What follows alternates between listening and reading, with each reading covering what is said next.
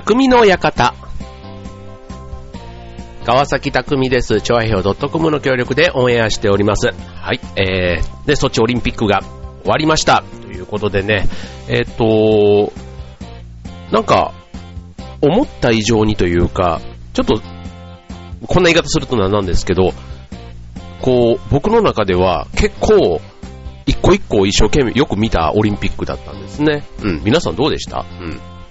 まああの、ね、前からこう、話題になっているね、それこそあの、女子ジャンプ、ね、高梨沙羅さん、ね、えー、あとはフィギュアのね、男子女子だったり、あとはモーグルのね、上村愛子さん。だったり、うん、あとは、ね、スキーのジャンプ、ね、笠井紀明さんはじめ、ね、だったり、あとはスノーボードのね、えっ、と、あの、中学生の、ね、えー、平野歩夢くんだったり、ね、えっ、と、あとは、なんだろう、なんか、そのメダル取った取ってない関係なくね、いろんな人が、ね、こう、やっぱりテレビでしかね、こう、情報をね、こう、生にというか、ね、その会場の雰囲気を知ることができないから、まあ、テレビがどうしても取り上げた分だけ、なんか印象に残ってるっていうのは正直あるんですけども、ね、あの、特に後半にあったあの、フィギュア女子のね、えー、真央ちゃん、ね、真央ちゃんの演技、ね、えっ、と、まあ、リーのね、あの、まあ、大逆転というか、ね、まあそのメダルには届かなかったけどもっていうそのね、自己最高得点での演技っていうね、なんかそういったところで、ね、なんかすごく、うーんって、まあなんか、こう勝負どころというか、もう、なんか一人の人間としての、こう根性の座ってる感じというの、ね、やっぱりこうオリンピックで、例えばこううまくいかなかったっていうのもやっぱりこう独特の雰囲気があるとかね、こういろんな、ね、そういうプレッシャーの中で、ね、羽生くんもすごく緊張したなんて言ってね、なんか本当、なんか10代の、ね、言ってる内容は本当10代っぽいけども、ね、そのリンクの上でのなんか、その堂々としたっていうの、まあそこに、ね、まあ失敗もしてるけども、それを跳ねのけて結果を残してるっていうのがね、やっぱりすごいなって思いましたし、うん。こう、なんかその中でね、しかやっぱり成長できない、なんかもう、それはもう、外野がね、どうこう言う話じゃなくても自分との戦いみたいな、なんかそういったところがね、すごく見て感じたオリンピックでしたね。はい。なんか、スポーツ観戦ってこんな風に見てたっけなって思うぐらいなんか新鮮に。あとね、あの、やっぱり措置って時差がすごいあって、結構夜中にやってたじゃないですか。うん。ね、次回4年後は、えっ、と、あれ、ぴょんちゃんって読むんですかね。うん。あの、韓国なんで、ほとんど多分時差がなく、結構いい時間、逆に、あの、生では見れない時間帯かもしれませんね。まあ、昼間とかにやってたりするとね、どうしても仕事とかね、あったりすると、ね、見れなくて、まあ、ただ休みの日はね、どっぷりオリンピック三昧みたいな感じになれるかもしれませんけども、はい。なので、まあ、ちょっと夜な夜なね、こう頑張ってみたとかね、なんかあの、途中で3時ぐらいとかに目覚ましてじゃないけども、目覚ましでちょっとね、眠々というか、夜な夜な見たみたいなね、そんなのもあったかもしれませんけどね。はい。ということで、ソチオリンピックが終わりましたということなんですけども、えっ、と、今日はね、えーまあちょっとその措置とは全然関係ないんですけども、この時期、ね、えっ、と、結構受験シーズンという、結構じゃなくて受験シーズン、ね、大学、高校、ね、それぞれ受験がありますけども、あの、こう、勝負事に出るときに、やっぱりね、えー実力もそうなんですけども、実力をちゃんと発揮できるようにっていうので、やっぱりこう、神頼みっていうか、ね、こう、験担ぎってあるじゃないですか。うん。で、えーっと、僕もね、信じてないようで、例えば体調管理だとかね、なんか自分ではどうこうもできない、なんかそういったところを含めると、トータルでね、なんかこう、自分の中の気持ちを鎮めるというか、安心感のために神頼みって僕は結構、あの、結しちゃう方というか、うん。まあ、節目節目ですよ。そんなね、とにもかくにも行くわけじゃないんですけども、まあ、いい解釈をね、して、こう、ポジティブな気持ちになれるって意味では、うん、いいかなと思っていて、うん。で、まあ今ね、ちょうどあの、受験シーズンだったりすると、そういうね、えっ、と、験担ぎしてる受験生たくさんいるんじゃないかなと思うんですけども、あの、ここ数年、ね、あの、例の、えっ、と、キットカット、ね、キキットカツ、ね、キットカツっていうね、まあ僕らのところなんて言ったらなんだろう、えっ、と、何、ビフ的じゃない、いや、じゃあビフ的じゃないな、なんだ、トンカツ？じゃあ、え、なんだ、敵カツ？っていうの？えっ、と、敵カツ？なんかそういうやつですね。なんかあの、そういうお肉、ね、えっ、と、ビ、あれなんだ？ビフ的敵カツでいいのか？ビフ的だから、うんね、て敵のカツ、ね、うん、っていうね、なんかそういったものを食べてなんていうのがありましたけども、最近はね、本当に気軽に、あの、お菓子キットカットに始まり、ね、そういったお菓子たくさん出てるんですけども、はい、ちょっとね、面白いなと思ったのをいくつかご紹介したいと思います。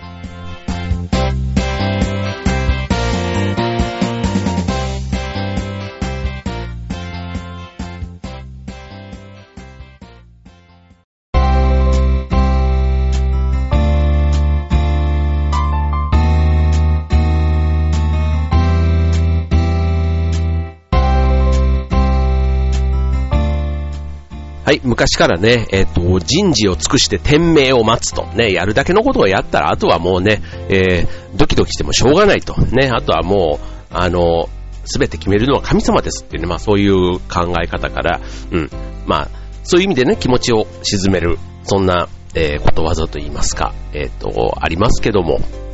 うん、まあそれと、まあ同じような話で、まあその、いろんなね、食べて、こう、食べて元気。で、た、ね、お菓子を食べながら元気。で、しかもそこに何かちょっといいね、えっ、と、願いというか、ね、えー、思いがこもっていたりしたらね、なんかちょっともらっても嬉しいし、うん、食べてもさらに元気が出る。ね、そんな、うん、神頼みにもちょっとつながる、そんなお菓子をご紹介したいと思います。はい、まず一つ目。えっ、と、これはね、トッから出ている、ロ,、ね、ロッテのトッポですよ。ロッテのトッポが出したトッパっていうお菓子。トッポの O が A になってるんですね。だから、トッポって TOPPO っていうパッケージなんですけども、その O の横に棒がもう一本加わって突破になっているっていうね、やつです。はい、これね、えー、っと、未来の鍵を握るラジオスクールオブロックと頑張っている受験生を応援するロッテのトッポが、えー、コラボで送る受験生応援プロジェクトっていうことでね、はい、スクールオブロックっていうね、そういうラジオがあるそうですけども、はい。まあ、全国の受験生をね、全力で応援するというね、うん、なんかこう、言葉のね、えっ、ー、と、お守りというか、しかもトッポっていうそのね、歴史があるものが、えっ、ー、と、なんか、後ろ盾に入ってくれてるっていうのもなんか気持ち的にね、嬉しいかなっていう気がしますよね。うん。で、えっ、ー、と、言葉のお守りというのが、えっ、ー、と、応援メッセージとしてパッケージについているそうで、言葉は全部で6種類あるそうです。はい。ということでね、6種類全部集めることに一生懸命なってね、えっ、と、勉強が怠らないようにということでね、えー、でもね、全部、もし運よく揃ったら、運も味方してくれるかもしれませんね。はい。じゃあ続いて、えー、二つ目。こちらもね、ロッテのね、えっ、と、コアラのマーチ。ね、あの有名なコアラのマーチですよ。はい。これもね、えっ、と、なんと、紅白、紅白バージョンね、赤白の2タイプ、ね、2タイプがパッケージとして、えっ、と、あるということで、えっ、と、コアラは寝てても木から落ちないね、猿も木から落ちるにかけた。またね、これもひひねりありますよね。コアラは寝てても木から落ちない。確かにね。えっ、ー、と、猿も木から落ちるはね、まあ当然あの、ね、上手い人でも時には失敗することがあるから油断しちゃダメだよっていうそういうね、意味ですけども、コアラは寝てても確かにずっと木にぶら下がってますからね。うん。落ちないということから、頑張っているみんなを応援する、えー、コアラのマーチということで、うん。えっ、と、縁起よくね、紅白バージョンということなんですけども、えっ、ー、と、桜咲くコアラと合格絵馬コアラなど14種類の絵柄が入っているということで、ね、普通のあの、ね、コアラのマーチでも、えっと、なんだっけ、ウインクしてるやつだっけ？ね、えっと、なんか見つけるとラッキーになる、そんなコアラのマーチがあるとかっていうのを聞いたことありますけども、はい。えっ、と、14種類ね、あるそうなんで、ね、なんか何がさらにね、その中に一つ一つがね、どれも食べても嬉しいということなのか、ね、さらにその中でも、なんかこうちょっとレアものがね、15種類目がこう、実はありますなんていうんだったらね、またそれが当たったらちょっと嬉しいかなって気がしますよね。うん。あとね、これパッケージの裏にお守り風のメッセージ欄がついていて、えっ、ー、と、応援の言葉を書いて渡すことができるということなんで、まあ、友達とかね、あと、なんだろう、えっ、と、後輩とかに、まあ、ちょこっとね、こう学生のね、ノリでこう、頑張ってね、みたいな風にやるにはちょうどいいかもしれませんね。うん。なんかこう、ね、お守りとか、そういったものをもらうのも嬉しいですけども、うん。まあ、こういったね、ちょっとあの、お互い頑張ろうねっていうことでもいいし、例えば推薦でね、すでにこう、合格が決まっている、ね、まあ、仲間からもらうっていうのもね、まあ、相手にもよりますよね。お前のんきにしやがってってね、よくね、僕なんかも思ってましたけども、ね、中学で高校が推薦で決まったって言っても秋ぐらいね、年末にはもう決まっていたりするんで、うん。だから結構今年明けね、みんながこうラストスパートで焦っている時にみ、なんかのほほんとじゃないけども、うん、していたりしますけども、うん、まあでもね、えっ、ー、と、もらって嫌な気はきっとしないはずでしょうから、はい。まあね、このコアラのマーチでもらったらと、ね、えー、勇気というか、なんか普段以上のね、もしかしたら力が発揮できるかもしれませんね。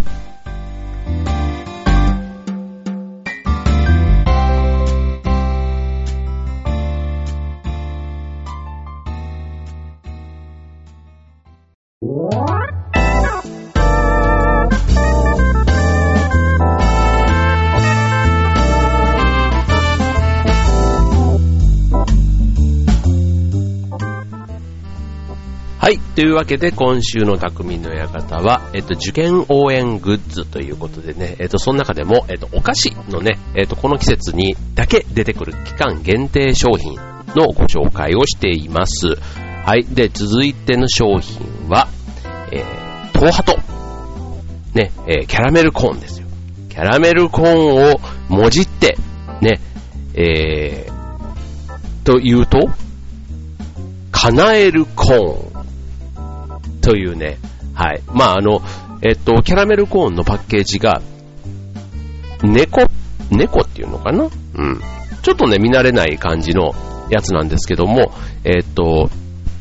で、キャラメルコーンの、まあ、パッケージなわけですけども、うん、猫、なんだろう、招き猫？なんだろう、えっと、うん、な、なんか、縁起がいいのかな？招き猫って考えたら縁起が良さそうですけどね。だから、えっ、と、幸せを招く合格を招く？うん、そういうことなのかなうん。で、えっ、と、で、これね、えっ、と、キャラメルコーンじゃないですか。で、なんで叶えるコーンなのっていうと、えっ、と、キャラメルっていうのを英語で書くと、ね、えー、キャラメルじゃないですか。うん、そのキャラメルにちょっと似てる雰囲気で、叶えるっていうのは CA から始めて、うん、叶え、叶えるコーン、叶え、叶えるコーン。というね、ことなんですね。うん。だからもう見た目は、あの、バッタモンのなんかブランドにありそうな感じの風にも見えるんですけども、まあここはね、ちょっとダジャレっぽいっていうね、企画ものですから、まあまあまあというところですけども、味は本物ですよ。ちゃんと東ハさんが作ってるやつですからね。うん。で、えっ、ー、と、受験シーズンの限定版ですけども、まあ入れ物自体も可愛らしいということでね、うん、あと、カラ、カラメルじゃない、キャラ、キャラメルコーン、が元になっているわけですから、ちょっとパッケージもね、ちょっと大きいっていうのもね、いいかもしれないですね。はい。えー、っと、はい。ということで、ね、キャラメルコーンも出ていると。で、あとね、えー、っと、定番、ね、えー、っと、ちょっと今日はキットカットはね、ご紹介していませんけども、えっと、他にもね、例えば、えっと、ポッキー、ね、グリコのポッキー、ね、えっと、ポッキーで結構いろんな、えっと、なんだ、11月11日かね、がポッキーの日とかっていう、なんかいろいろね、ポッキーにまつわるなんかそういうエピソードってありますけども、えっ、と、ポッキーを逆から読むと、吉報になると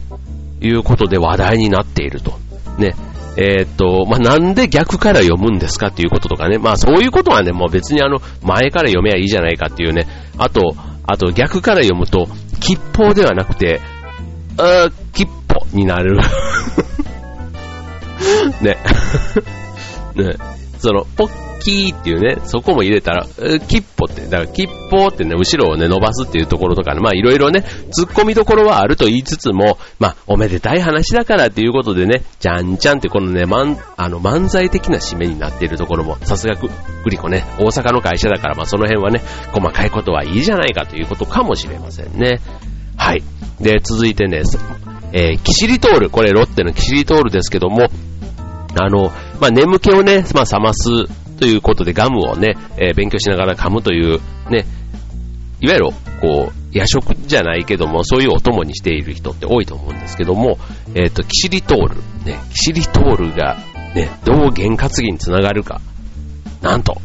きっちり通る、キシリトール、きっちり通る、きっちり通る。ということでね、うん。ね、食べても太る心配がないと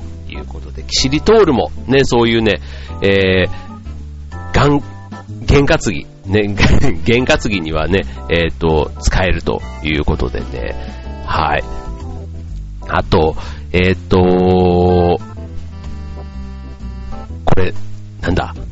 おやつカルパス。もうこれね、うちの子供たちがね、たまに駄菓子屋でね、まとめ買いとかしてくるんですけどね、えっ、ー、と、まあ、さっきまでね、いろんなこうチョコレートとかね、こう、甘いお菓子が多かったですけども、ここでちょっと塩っ気のお菓子もね、一つご紹介しますと、えっ、ー、と、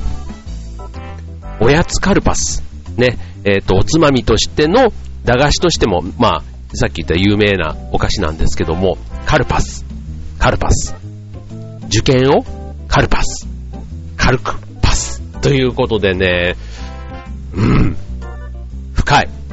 これもう、こんなことばっかり考えてる人がね、きっと、それぞれの会社にいると思うんですけども、うん、まあね、いよいよ本当受験も追い込み、もう終盤、うん、ですよね。もう受験もね、もしかしたら終わってるね、えっ、ー、と、高校というか県もね、公立高校だったらもうね、順番に終わっていってる時期だと思いますね。東京都はこれからだったかな、確か。えっ、ー、と、終わった？まだかな？うん。そろそろかもしれませんね。はい。ということでね、まあそんなね、受験もいよいよ追い込みというところで、まあ、息抜きもね、なんかなかなかしづらいというとかもしれませんけども、まあ、ちょっとお菓子でね、こう糖分でこう脳をね、こうリフレッシュというか、ね、活性化させる意味では、ね、こういったね、えっ、ー、と、リラックスも兼ねて、ね、おやつタイムで験担ぎなんていうのね、まあ、ちょっとね、あの、ダジャレもね、苦しいものも後半ご紹介しましたけども、ね、まあ、そんなのもね、くすっと笑ったり、あとはね、友達や仲間からのね、そんな応援メッセージなんかもちょろっと読んで、もう、ね、こう、奮起すると、ね、いうところもなんか思い出にね、後々残るかもしれませんね。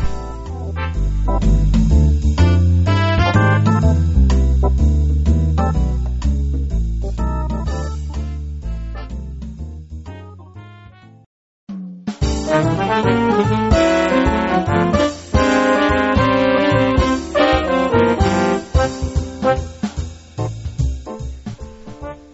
い、えー、ということでね、えっ、ー、と、先日、えっ、ー、と、2月23日、ね、えっ、と、第何回か忘れましたけども、東京マラソンがね、えっ、と、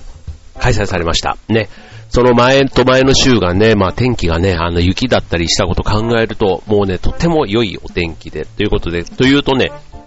お走ってきたの？ってなると思うんですけども、なんとね、今年の東京マラソン僕は申し込みもしていませんで、えー、行ってきたん、でもね、実はあのマラソン、他に行ってきたところがありまして、えっ、ー、と、それはね、はるか浜松まで遠征をしておりまして、どんだけ好きなのって言われるとこですけども、はい、同じ日にね、浜松マラソン、浜松シティマラソンというのがね、開催されていまして、はるばる、ね、前の日の夜に出発をし、うん、車でえっちらこっちらと行きながら、はい、えー、浜松シティマラソンはね、ハーフマラソンの方に僕は出場したんですけども、はい、行ってまいりました。ね、天気もね、すごい良くて、えっ、ー、と、千葉雅子さんがね、えっ、ー、と、ゲストランナーとして参加していて、あと、参加者も、1万人ちょっと、1万ちょっといたぐらい、大きなね、大会でしたね。はい。でね、まあ、あの、シティマラソンっていうだけあって、船場、あ、船場の浜松市内はね、こう、ぐるっとこう走るわけですけども、はい、とても走りやすくてね、うん、なんかあまりに走りやすくって、そう、13キロぐらいまでは結構自分のペースより、それこそ自己ベストじゃないですけども、かなりのいいペースで走ってたんですが、そう、やっぱりね、ハーフ走ったの結構久しぶりでですね、いつぶりぐらいだろうっていうぐらいね、ちょっとね、ハーフに関しては走ってなかったって言ったら変ですけど、フルもね、えっ、と、去年の秋も走ってないのかな？なんかそれぐらいね、ちょっと久しぶりだったんですよ。10キロ以上走ってるのが。うん。で、ちょっとね、13キロぐらいでね、ちょっとこれいい記録出るかもって、やっぱり欲を出すとダメですね。もうね、ちょっとね、右足をね、キュンとこう、つってしまいまして、はい、もうそっからはもう、地獄でしたね。はい。歩きこそしなかったですけども、うん、もう、うん、なんていうの？右足をかばうような走り方をしながらやってたら今度左膝も痛くなってきて、おーってなんかこんなハーフマラソンでこんなになったのかなりないぞっていうぐらいのこう新鮮さというか、